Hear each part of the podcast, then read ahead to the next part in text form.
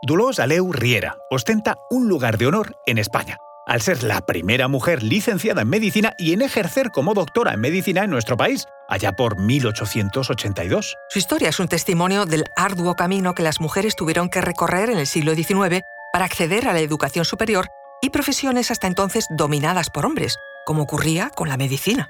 Os contamos esto y mucho más a continuación.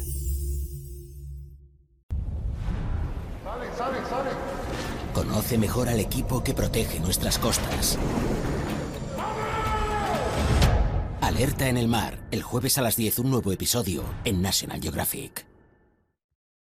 Soy Luis Quevedo, divulgador científico. Y yo soy María José Rubio, historiadora y escritora. Y esto es Despierta tu curiosidad, un podcast diario sobre historias insólitas de National Geographic. Y recuerda, más curiosidades en el canal de National Geographic y en Disney Plus. La medicina en el siglo XIX en España y en el mundo estaba experimentando una profunda transformación. La ciencia médica comenzaba a alejarse de las prácticas más tradicionales, adoptando un enfoque algo más científico y experimental, aunque quedaría mucho para la medicina basada en evidencia que hoy conocemos. Para lo que también quedaba mucho era para que la sociedad española perdiera fuertes prejuicios contra el ejercicio de actividades públicas y profesionales remuneradas por parte de mujeres, se daba la paradoja, por ejemplo, de que las enfermeras y las comadronas eran todas mujeres, pero éstas no podían acceder a ser doctoras. La idea de una mujer doctora en medicina era para muchos impensable. En este contexto, las mujeres que aspiraban a estudios universitarios enfrentaban grandes barreras sociales. No es que hubiera una ley que prohibiera expresamente su acceso a la universidad, era algo simplemente impensable. Para ellas, la educación se consideraba la preparación para el matrimonio y la maternidad, reservando aquello de las universidades para los hombres. Dolores Aleu nació en Barcelona en 1857 en el seno de una familia de la burguesía catalana.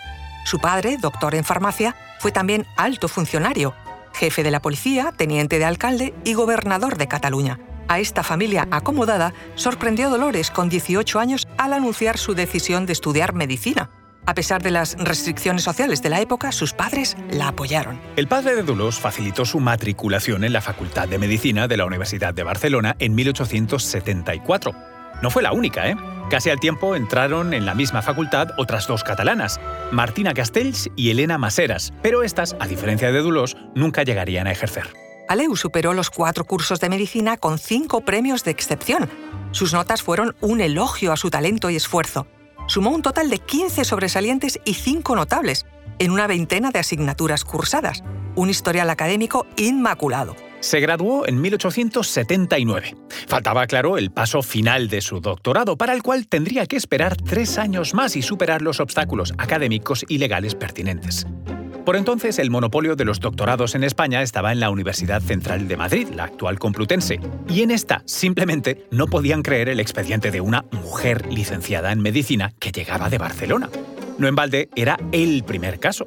Pasaron tres años hasta comprobar la veracidad del expediente de Dolores Aleu, y también hasta que el Consejo Universitario y el Ministerio decidiesen no poner trabas legales para que una mujer accediera al grado de doctor y presentará su tesis doctoral.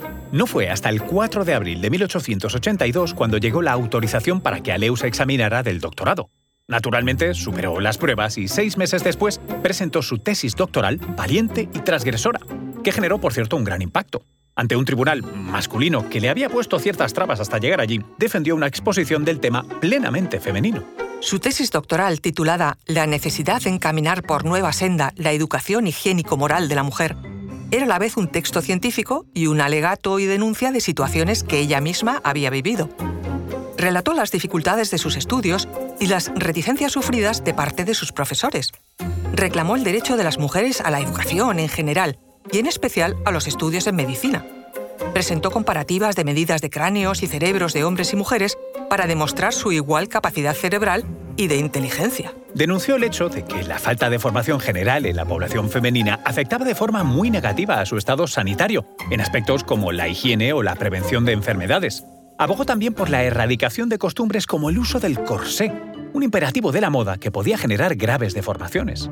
Su tesis constituía en general un verdadero desafío al tribunal que le había negado esa posibilidad anteriormente, y la presentación de una nueva medicina femenina, dedicó su trabajo al profesor que más le había ayudado con su ciencia y sus sabios consejos, el doctor Joan Giné, un pionero de la psiquiatría en España, que la animó a publicarla para demostrar que en España había mujeres merecedoras de ser doctoras en medicina. Aleu se especializó en ginecología y pediatría, un campo en el que era particularmente necesaria la presencia de mujeres. Durante este periodo, muchas pacientes evitaban buscar atención médica debido a la incomodidad de ser examinadas por hombres.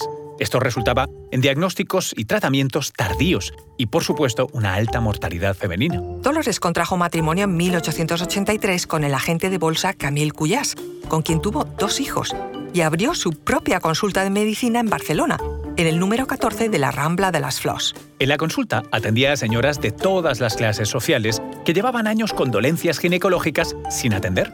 Adquirió pronto un enorme prestigio y fama. En paralelo, ejerció la medicina como una actividad de beneficencia. También pasaba consulta gratis a mujeres sin recursos, madres solteras, prostitutas, y acudía a la casa de socorro a hacer la visita médica a centenares de niños huérfanos. En 25 años de carrera llevó una vida profesional muy activa. Compaginó su consulta también con la docencia. Fundó una academia para la ilustración de la mujer, junto a Clotilde Sardá, en la que impartía clases de higiene doméstica, y fue además autora de textos de carácter divulgativo con libros titulados Consejos a la mujer o Consejos de una mujer a su hijo, orientados a mejorar la calidad de vida de las mujeres, especialmente en el ámbito de la maternidad. También fue una activa defensora de los derechos de las mujeres. Participó en conferencias, escribió sobre la importancia de la educación y la salud, argumentó que mejorar estos aspectos era esencial para el progreso de la sociedad en su conjunto. La historia de Dolores Aleu se enmarca en un periodo en el que las mujeres como ella estaban abriendo camino en la educación superior y el mundo profesional en España. Su hijo primogénito, Camil, siguió sus inspiradores pasos y también estudió medicina. La muerte por tuberculosis de este hijo, a los 23 años, sumió a Dolores en una gran depresión. Cerró su prestigiosa consulta médica y se encerró en la torre del barrio de la salud donde residía. La doctora falleció en 1913, dos años después de la muerte de su hijo. Su entierro, en el cementerio barcelonés de Montjuic, fue multitudinario. A pesar de su importancia profesional e histórica, su consulta, su consulta desapareció y nada quedó de aquel legado documental. Las historias de sus pacientes, diarios, cartas, textos de conferencias, libros o recetas, todo, todo quedó carbonizado por el fuego. Su esposo decidió quemarlo. Apenas han sobrevivido de las llamas algunas fotos y una carta a sus hijos.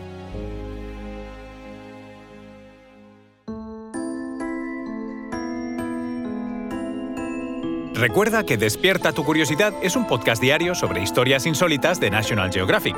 Disfruta de más curiosidades en el canal de National Geographic y en Disney Plus. Ah, y no olvides suscribirte al podcast si has disfrutado con nuestras historias.